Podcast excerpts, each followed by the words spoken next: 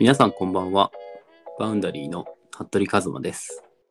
坂口六です。バウンダリーはマーケティング業界に身を置く2人が最新のビジネスやテクノロジーのニュースを起点にその領域で起きていることをざっくばらんに会話して新しい発見を探す番組です。本日のテーマはブックレビュープロセスエコノミーから捉えるこれからの価値創造と題してお話しいたします。よろしくお願いします。よろしくお願いします。なんだかんだ初になりますブックレビューっていうのをやってみたいなと思いましてプロセスエコノミー。ちょうどプロセスエコノミーを読んでたんで もうプロセスエコノミーも言うて出てから1年。2021年7月とかですかね、うん。でもまだ1年うん。なんか結構前からあるなって感じはするんですけどやっと読めたなって感じがしてて、うんうん一応まあざっくりな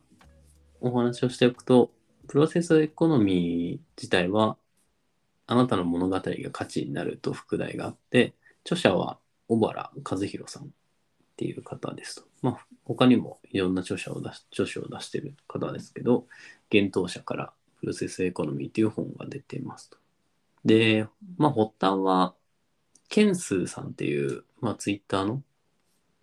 でもかなりのフォロワーがいる有名な方がいて、まあ、そのケンスーさんが初めてプロセスエコノミーっていうワードを提唱したというか、言った後に、まあ、その小原さんが本にして、まあ、改めて捉え直して発信をしているというところで、まあ、今までって、それでいくと僕らのお父さんお母さんだとか、まあ、そういう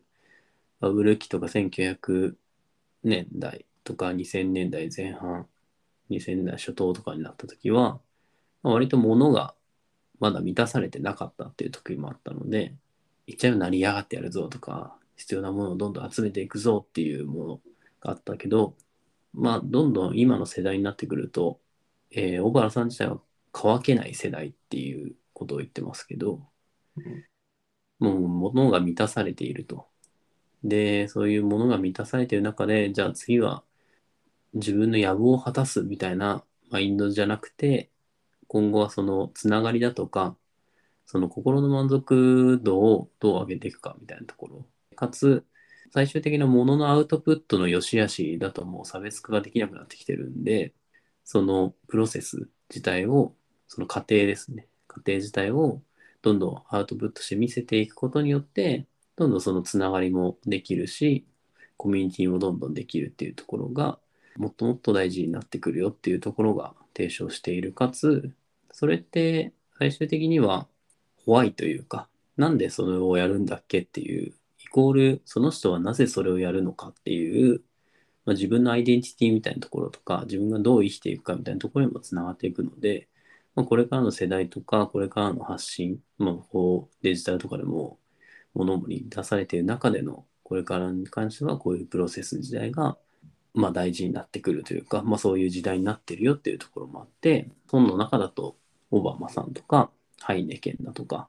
あとまあサイモン・シネックさんっていうまあ思想家っていうんですかね。まあそのリーダー層とかに結構いろんなインプットをしているとか、その影響力のあるリーダーになるにはどうすったらいいかみたいなところで TED とかでも登壇している方の事例とか、Netflix とか BTS とか、いろんなそういう事例を出しながら、プロセスっていうのがいかに大事かっていうところを、えっ、と、お話している本になってます。うん。うん。ちなみにちょっと質問してもいいですか？はい。なんか、この本に書いてあるかも含めて聞きたいんですけど、書いてあるかも含めて聞きたいというか、そこがメインなのかもしれないですけど、この Y、Y が大事な時に、じゃあ、その Y をってどうやって作るかって何か書いてましたっていうのは、えープロセスエコノミー自体はなんとなくわかるなとは思ってるんですけど、坂口が個人的に難しいと思ってるのは、そんなに Y ってないだろって個人的に思っていますと。なんかすごい原体験ある人いるじゃないですか。うん、うん、うんいや、なんかよくあるのは、例えば医者で、えっと、小さい時になんか、まあ身内なのかで、まあ病気で辛いことがあったりしたから原体験として医者になりたいですみたいなとかがあったり、まあそれこそこのポッドキャストでも第3回ぐらいでアスリートが自分たちに合うあのウェアとかがないからそれを作るためにブランド立ち上げましたみたいなのがあるあったと思うんですけどそういう Y っていや多分一般人の9割方はないと思ってるんですね 実際。うんうん。っていう時に Y ってなんかどうやって作るとかなんかそこら辺の話ってなんかどう話されてるんですかこの本って。僕が感じたところの2つあって、うん1個は例えばオバマさんの話とかで言うと、うんうんまあ、それ、堀江門、堀江さんの話とかでもそうなんですけど、まあ、それはちょっと原体験側かもしれないですけど、うん。他者にその Y を訴えていくっていう時に、順番としては、me, us, now っていううん順番を言っていて、うんまず、自分が何者であるかと、自分がどんな人生を抱えてきて、うんその、自分がこういうことを感じてきたっていう自分をさらけ出すことをまずします。うんで、それをさらけ出したことによって、まあ、私も僕もみたいなコミュニティが現れて、うん。それが、あまあ、コミュニティというか人が現れて、うん。次のアスになると。英語のアス、うん。私たちのっていうアス。うん。で、そのコミュニティができたことによって、じゃあ、今後はこういうことになっていった方がいいんだっていうところの Now というか、まあ、未来を含めて訴えていくってところを広げていくっていうのがあるんで、まあ、それちょっと広げ方みたいな意味合いかもしれないですけど、まあその自分がまず何者か、で、どういうことに課題を持って、どういうことを人生をかけてなんかやっていくのかみたいなところとか、踏まえて、まあ、まず探しましょうよっていうところはまず言ってるかなと思うんであと、これは励ましも含めて書いてあったんですけど、うん。まあそんなにすぐすぐ Y って出てこないよねっていうか。いや、まあ今の原体験型のも思いましたけど、いや、坂口と服部さんが自分見つめ直したところで、いや、ありますけど、それがミーになり、アスになり、ナウになるのは 無理なんですよ。一般人の多分普通っていうのが、結構なんか、なんだろうな、ここら辺で難しいなと思ってるポイントで、そうなると結局なんか、Y の作り方が逆逆になっちゃうとすごい気持ち悪いなっていうのはずっと思ってるんですよね。っていうのは、プロセスエコノミーっていう時代だからプロセスにこだわってる風なブランドができるっていうのが、うーん、なんか、本当に原体験がある風の D2C がいっぱい出てくるみたいな。なんか本当はそれじゃないけど、なんかそれにハックされちゃうとな、なんかこれも結局経済の中の一部かみたいな。富の儲け方の一部かみたいになっちゃう気がする。あとは、この本の後半に、その注意点的なものがやっぱり書いてあって、そのうんデメリットとか、こういうことは注意した方がいいよみたいなことが書いてあって、まあそこで言ってるのは、なんかやっぱすぐすぐそんな Y なんでないから、うん。例えば、新卒でなんか会社に入りましたと。うん。で、自分はまだ何をやりたいとか分かりませんと。で、じゃあ一旦もうなんか来た、受けた仕事全部やってみようと。でやってみて、なんか、あ、この部分のこれ面白いなとか、うん。あ、ここもうちょっとやってみたいなみたいな、とかが見つかってくると、じゃあそれを次、どんどんできるようになってくるし、そのできる中でのここ面白いなとか自分の観点が出てくると。で、そういう観点が見えてきた中で、じゃあ、僕、私はもうちょっとこういうのをやっていった方がいいとか。うん。で、自然とその、やってったものに対して、例えば何かものが作れたとか、うん。サービスを作ったとか、発信して誰かが喜んでくれたとか、そういうところに喜びみたいなのが出てきて、あ、その人のホワイに変わる。なので、そこでやっとホワイが見つけられるみたいなことは書いてあった。まあ、書いてあったから、うん。まあ、そりゃそうだよねって感じもするし、その、なんだろうん。う、以前話した、以前話してないか。例えば、芦田愛菜ちゃんとか、もうあんなちっちゃい、あんなちっちゃい、話 ちっちゃい頃からあんなにさ意識高くやってるみたいな子もいれば全然自分何、何できんだろうとか、何のために生きてんだろうみたいなものもあるけど、一回何か一生懸命やってみると。その中で自分の得意なこと、自分の観点みたいのが見つかってきて、それがファイに変わって、じゃあそのファイが見つかったら、じゃあこれはもっとこうした方がいいんじゃないかっていうところに広がっていくって感じだから、なんか今見つかってないなら、なんか目の前にあるものをやってみた方がいいんじゃないっていうところは、やっぱあるのかもしれないなって感じはするよね。ちょっと、なんか概念的というかスピリチュアル系な話ではあるけどね。うんうんうんうん。いや、そうっすね。いや、難しいな。やっぱり民意が難しいな。いや、結局なんかこれって、高尚なところで Y を、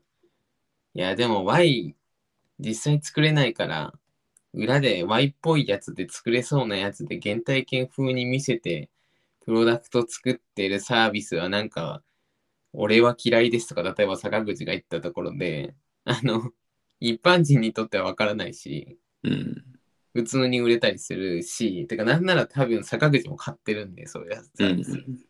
って考えるとなんか難しいっすよね、これは。例えばま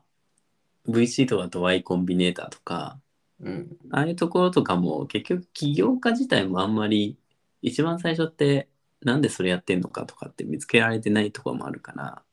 うん。まあ、誰か第三者的な人がなんでそれやりたいのとかなんでそれ作ろうと思ったのとかいうのをどんどんどんどん聞いてくれて本質的には自分の中に Y があってあそのためにものを作った方がいいんだみたいなところにたどり着くみたいなのはあるかもしれないから、まあ見つかってない人もいればそのあるけどまだ掘り出せてないっていう人もいるのかもしれないね。うんうんまあ、逆にロックさんのホワイが何かを聞きたいですし。うん。いや、坂口のホワイはめちゃめちゃ単純っすよ。あの、身近にいる人が幸せになるがホワイです。あの、それで言うと、全世界の人が幸せになるは俺は目指してないです。目指してないです、あえて。絶対無理なんで。ペイフォワード的な話ですね。な手に届く近くにいる1000人が幸せっていうのだったらギリ目指せんじゃないかなっていうのがワイスね、個人的には。だコミュニティ、なんでそのコミュニティみたいなのはやっぱ気になりますね。そういうつながりみたいなところは。なんかそういうモデルって作れそうじゃないですか。しかも結構みんな思ってる気がするんですよね。この、あの、Y、Y じゃないですけど、何をやりたいか、何を目指したいかっていうところで、で、結局思ってるのって、近くの人が幸せであってほしいっていうのが一番うんうんそうなんじゃないのっていう。で、近い範囲が10人なのか100人なのか1000人なのかみたいな。でも1万人助けたい人って本当にいんのかなみたいな。いなんかたまに見るし、いそれの方がす素晴らしいんですけど、うーん、なんかそれって難しい気がするし、うんうん1万人やっちゃったら、ちょっと変な人が入って、いや違うんだけどな、みたいになってくると、だんだん顔が見えなくなってくるじゃないですか。それを誰か一人が目指すより、1000人が自分の周りの1000人助ける方が、それぞれの正義があっていい気もするし、幸せな気がするんだよなって思って、個人的な。あの世の中78に知り合いの78人たどっていけば世界中の人になるみたいな話もあるじゃないですか。うん。確かにそれもそうだし僕昔英語の勉強した時に「ペイフォワード」って映画を散々見てたんだけど、相手ができないことに対して3人に対していいことをしてみるみたいなうん。なんかそういうのがつながっていくといいのかもしれないしうん。あのこれも一個書いてあったのは例えばマーク・ザッカーバーグさんとかは資産をもう自分の何兆円みたいなのある資産とかはうん。もう放棄するよみたいなことをうん。言ってたりとかして、そのなんだろう誰かのためっていう時にやっとホワイが見つかるみたいなうん。自分のため自分のためって言っててもなんかよくならないしそれこそさっき言った D2C みたいな話だともしかしたらなんか家族にこういう不便な人がいてうん。その課題を解決してたら違う家族でもそういう子があったことがあってみたいな。うんうんそういうので、目の前の人助けようと思ったら他の人も課題あったみたいなうん。うんうんパターンとかで広がっていくかもしれないし、まあそれが、そこで、これまではそれが結果的にアウトプットを、ものができたとか、サービスを作ったよっていうところを見せてたけど、それが家庭も見せていこうよっていうところがあるから、なんか、例えば本を出すとかでも、昔は本出してて本屋に行けばなんか人気出たとか、例えばなんだろう、王様のブランチで紹介されたからすごい売れたとか、うん。うん。みたいな感じだったけど、今はその、こういうの作ってますとか、作り始めましたとか、いうので、本を作ってる期間からもうコミュニケーション始まってるみたいな。うん。なんなら、いやでもこの小原さんに絡みますけど、アフターデジタル2、普通にあの Google ドキュメントで公開してから確かやってましたからね。ああ、そうそうそうそうそう。進筆が進むのがわかるっていう。いやでもなんかその話も含めてやっぱつながってるな、すべては。っていう感じがしますね。いやなんか大企業からサービスがコモディティ化して。まあ、Y が重要になって D2C 企業が生まれて、で、D2C 企業生まれたけど、D2C 企業って、もともと金がある人はできたけど、他の人ができないときにクラファンっていう仕組みが生まれて、うんキャンファイヤーとか出てきて、で、それをさらに流動化を高け高める方法として今 Web3 が来てるんで、って考えると、ここも全部つながってる気がしますね。うん。まあ、合わせてアーティストとかで言うと BTS だとか、そういうまあ、かつ、そうですね。だ Y が、Y さえあれば、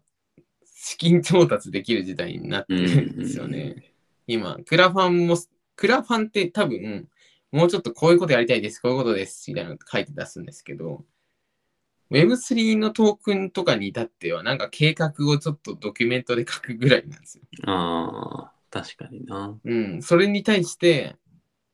いや、Y が素晴らしいから投資してくれ、そのトークン買ってくれて、みたいな、期待値込みで、みたいなのがあるんで、結果がどうなるかっていう話じゃないんだもんね、もうね。うん、うん、うん、その人が考える道って面白そうじゃないみたいなうん、うん、うん、話だよね。そうですね、そうですね。いや、確かにな、本当に結果は、まあ、それと同時になんか、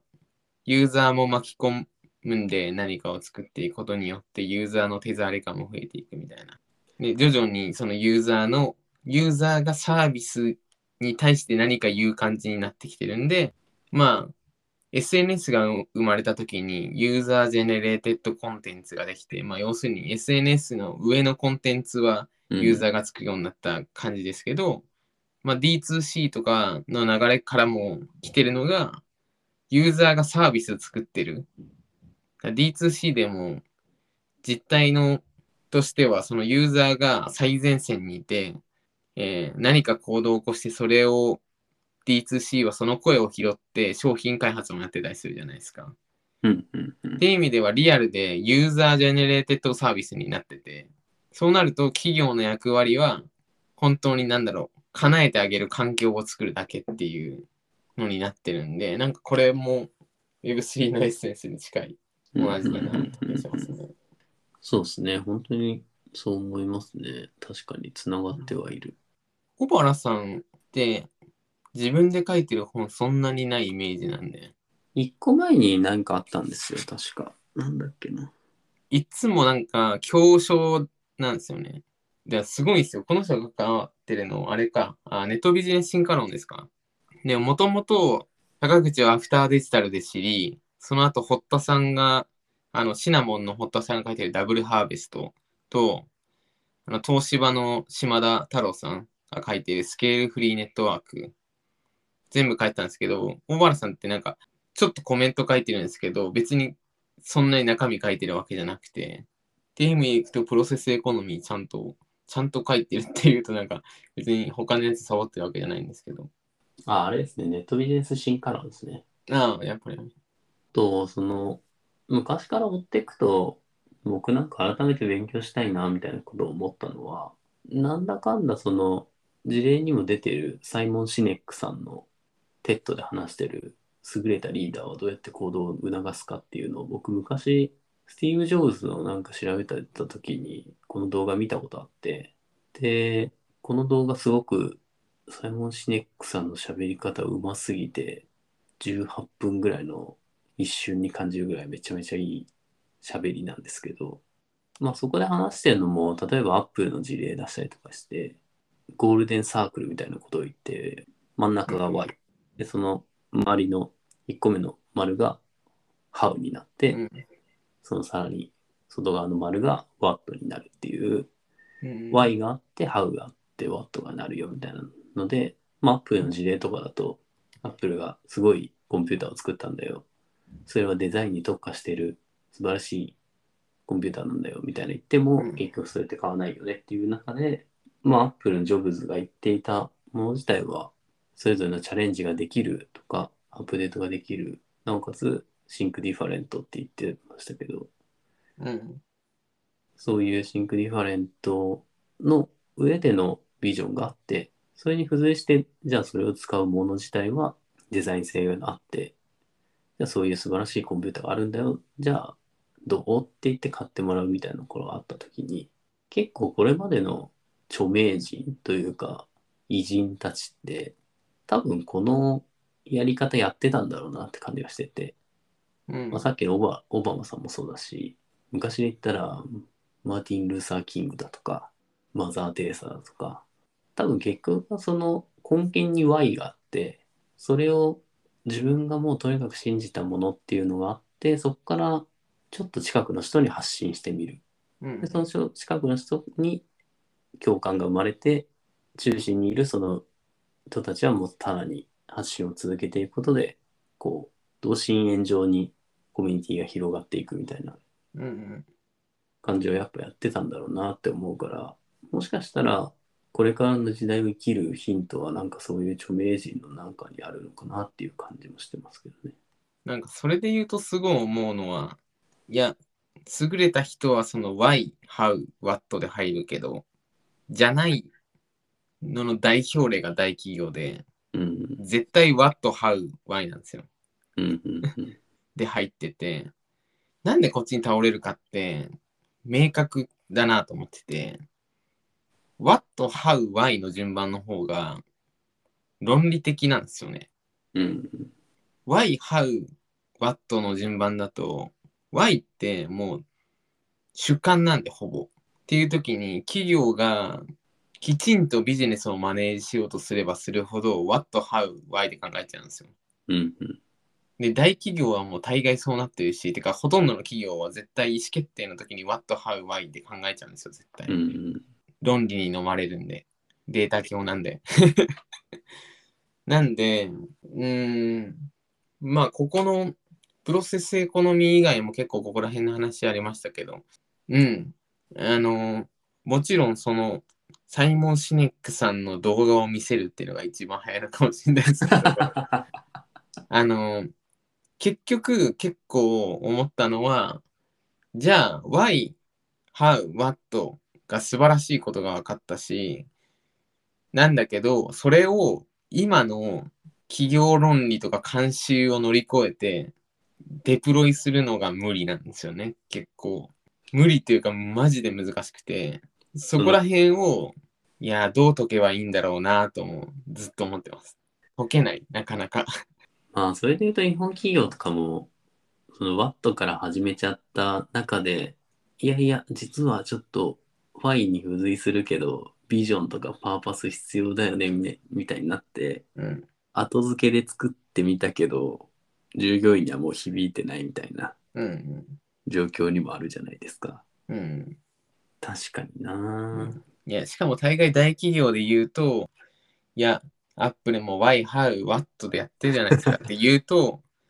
いや、それは成功事例を見てるだけだってなるんで、うん。そう言われると返せないじゃないですか。うん。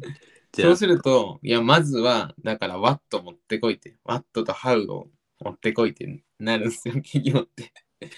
それで数字がどれぐらい出るから採算っていうのをやって、その後の世の中に出す、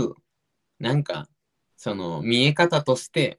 Y 考えとけよ、ついでにっていう感じになっちゃうんですよね、どうしても。それがマジで難しいですね。この部品がどうだとか工場生産のコースが削減できるあじゃあこれは物が作れるね、うん。で物作ってみたじゃあどんなもの作る？じゃあ売売り込む時に広告とかで、まあ、キャッチコピーみたいなのを考え出すみたいなうん。いや、なんで、流れにはなってますね。なんで、いや、ちょこちょこ、あの、坂口もおすすめの本言ってるように、坂口もともと去年、一昨年ぐらい、本200冊ぐらい読んだんですけど、1年間で。ビジネス書。なんでちょこちょこおすすめの本が出てくるんですけど。いや、まあ結構思ったのは、いや、DX の話とかも結構そうなんですけど、あ、その崇高な思考がわかる、分かった時に、世に実装していく方法がやっぱ問われるなと思っていて、なんかコロナ始まった時って結構 DX、DX で盛り上がっててまだなんか可能性見えてたというか、まだみんな熱気があった気がしてるんですけど、なんか最近ぐらい、なんか有識者でもなんか日本の現状を憂いてるケースがかなり多いなと思っていて、でも、うんいや、どうせ日本政府変わらないんだよみたいな、なっちゃってるじゃないですか。うんうんいや、もうしょうがない。あ日本だからみたいなのとかがあるのって、結局その理論を今の企業慣習に埋め込んでなんかできなかったからそうなってるわけで、あの、まあ、文句言うのもあるけど、多分、乗りこ、その苦しみ乗り越えないと、なんだろうな、評論家にしかなれんなっていうので、ううんーん、マジで難しいなと思ってますね、ここら辺は。その一つでもありますね、プロセスエコノミーは。結構まあ人を動かす時もそうですけどねその、うんなんでそれやるんだっけを言わないといいコミュニケーションとかその社内調整みたいのできないとかいや、そうなんですよ。でもなんか、逆に、なんでから行くと、いや、別に、いや、なんでの方って、ある程度主観は入ってるんで、もちうろん。んでも、それだからこそ相入れてやるんですけど、なんか、なんでの方で、こういうのはどうとか言われると、てか、これダメじゃないとか言われると、なんか、うーん、ちげえんだよな、みたいな、なんかな、なんか、ワットの方は言いやすいんですよ。言いやすいし、買いやすいし、議論しやすいんですけど、Y って議論めっちゃしづらくて、いや、でも、僕はこう思っているのでっていう、で確かにありますねその多分着地できない。しか折り折れ折れたくないんですよね、Y は結構、それぞれ。自分の Y に対して。だから Y を語るときにどうしてもその感情的な面と論理的な面があってうん。その感情的な面を嫌がらずに伝えというか含ませつつ論理的というかあの現実的なところも踏まえて言う、みたいのでそのなんか凝り固まったところをほぐしていくっていうところに対するプロセスエコノミーは徐々にファイを100%にしていくけど一番最初は50%ぐらい含めといて徐々に100を目指していくみたいなその間に論理的なところを絡めて現実的な人たちもケアしながらやるみたいな、うんそういうやり方が必要なのかもしれないですね。で個人的に今今の回は、話すときは What, How, Why で話しつつ、さ戦略は自分の中での戦略だけ Why, How, What で 来るっていう。世界変わんなそ いやでも、虎視眈々と Why, How, What をガチで突き詰めつつ、そう着結局同じ着地になるように What, How, Why で説明はするっていう。う。うん でもそれで完成した時に Y, y からやってたんだっていう。で現場で、現場というか分かってる人には Y でもちろん話すんですけど、し、なんか例えば対外発表する時も、分かる人は、あ、こいつ Y が重要だと思ってんなっていう見え方で書くんですけど、あくまでも全ての基本的な会話は、あえて What, How, Why で言う。いや、とかが最初は必要なんじゃねえかなとか思ってますね。もう難しいですけど。それが今後求められるビジネスマンの力なのかもしれないですけどね。いや、でも、そうっすね。普通の企業だったらそうかなって思いつつ、まあ別に普通の企業いないで辞めてもいいんで。あの、別にそれが嫌になったら辞めて、新しい世界を作っていけばいいと思いますね。一方多分、あの、これ聞いてくれてる人は、わかんないですけど、企業に勤めてる人、スタートアップだとちょっと違うないかもしれないですけど、ある程度の企業を勤めたりすると、この、うん、わかるよ、その理想郷はってなるので、あの、why, how, what の順番、それはいいのはわかると。でもできないんじゃこりゃって、あの、実際に自分もなったので、ちょっと申し添えときたいなと。こいつら理想語ってやがんなっていうチャンネルというよりは、現実的なところも現実的なところまでちょっと、そうですね。その凝り固まった企業の中で動かすっていう、多分普通に D2C、まあ、ビジネス新しく作るとかは相当大変ですけど、うん、凝り固まった人たちをもう Y を響かせるっていうのはもうなかなか厳しい可能性もありますからうね。ん、そうなってきたら確かに現実的なところ表立って現実的なところは見せつつただなその時も訴える人は感情を使うんですよね。いや、難しいっすね。でもまあ、お伝えできるのは何だろう、そのエッセンスまでで。それをどう使えるかはまあ、難しいですね。考えなければいけないですね。しかもかつ、結局これ系の本も、そこまで言ってるほやつほぼないんで、いうん。や多分本当に今まで世の中で、ああ、エグゼキューションというか、ちゃんとそこまで落ちてるなと思ったの、あたかさんの新日本ぐらいなんで、まああれだけの図太さがあればね。あたかさんの新日本に関しては提言しようかって思うぐらい後半めちゃめちゃ言ってましたけど、他のやつはまあまあまあ、納得させられても、それをじゃあ明日からどう行動しようみたいな。行動していくためには、いや、そのまま行動しても、いや、なんか高尚なことは言ってますねってなって終わるんで、もう一噛み砕き必要なケースが多いので、なんかまあ、今回のケースで言うと、まあでもそういう時ももしかしたら、凝り固まった企業とかでもやっていく時にも、そのやっていきたいことに対しての継続的な僕はこういうのやってるよっていうのを形含めて示していくっていうのをなんか1日2日でやるっていうよりかは、まあ、まだその会社とかビジネスを頑張るよっていうのであれば半年1年なり3年なりとか含めてもう見せ続けていくことによってあこいつやっぱこういうことやろうとしてるんだっていう本気度が伝わってきてやっと変えられる可能性があるからますから、うん、そうっすね。だから短い短いスパンで考えすぎない方がいいのかもしれないですけどね。いや、でもそれでも叶わない可能性 うん、その時はもう起業するかうん他に移るかっていう選択肢になるかもしれないですけどね。こんな感じでいいですか？グレビューちょっと増やしていきましょう。そうですね。はい。じゃあ今回の参照元は概要欄にリンクでまとめています。もし面白いと思った方はぜひフォローしてみてください。Twitter などでも発信をしているので合わせて見ていただけると嬉しいです。じゃあ今回もありがとうございました。ありがとうございました。それではまた次回お会いしましょう。さよなら。さようなら。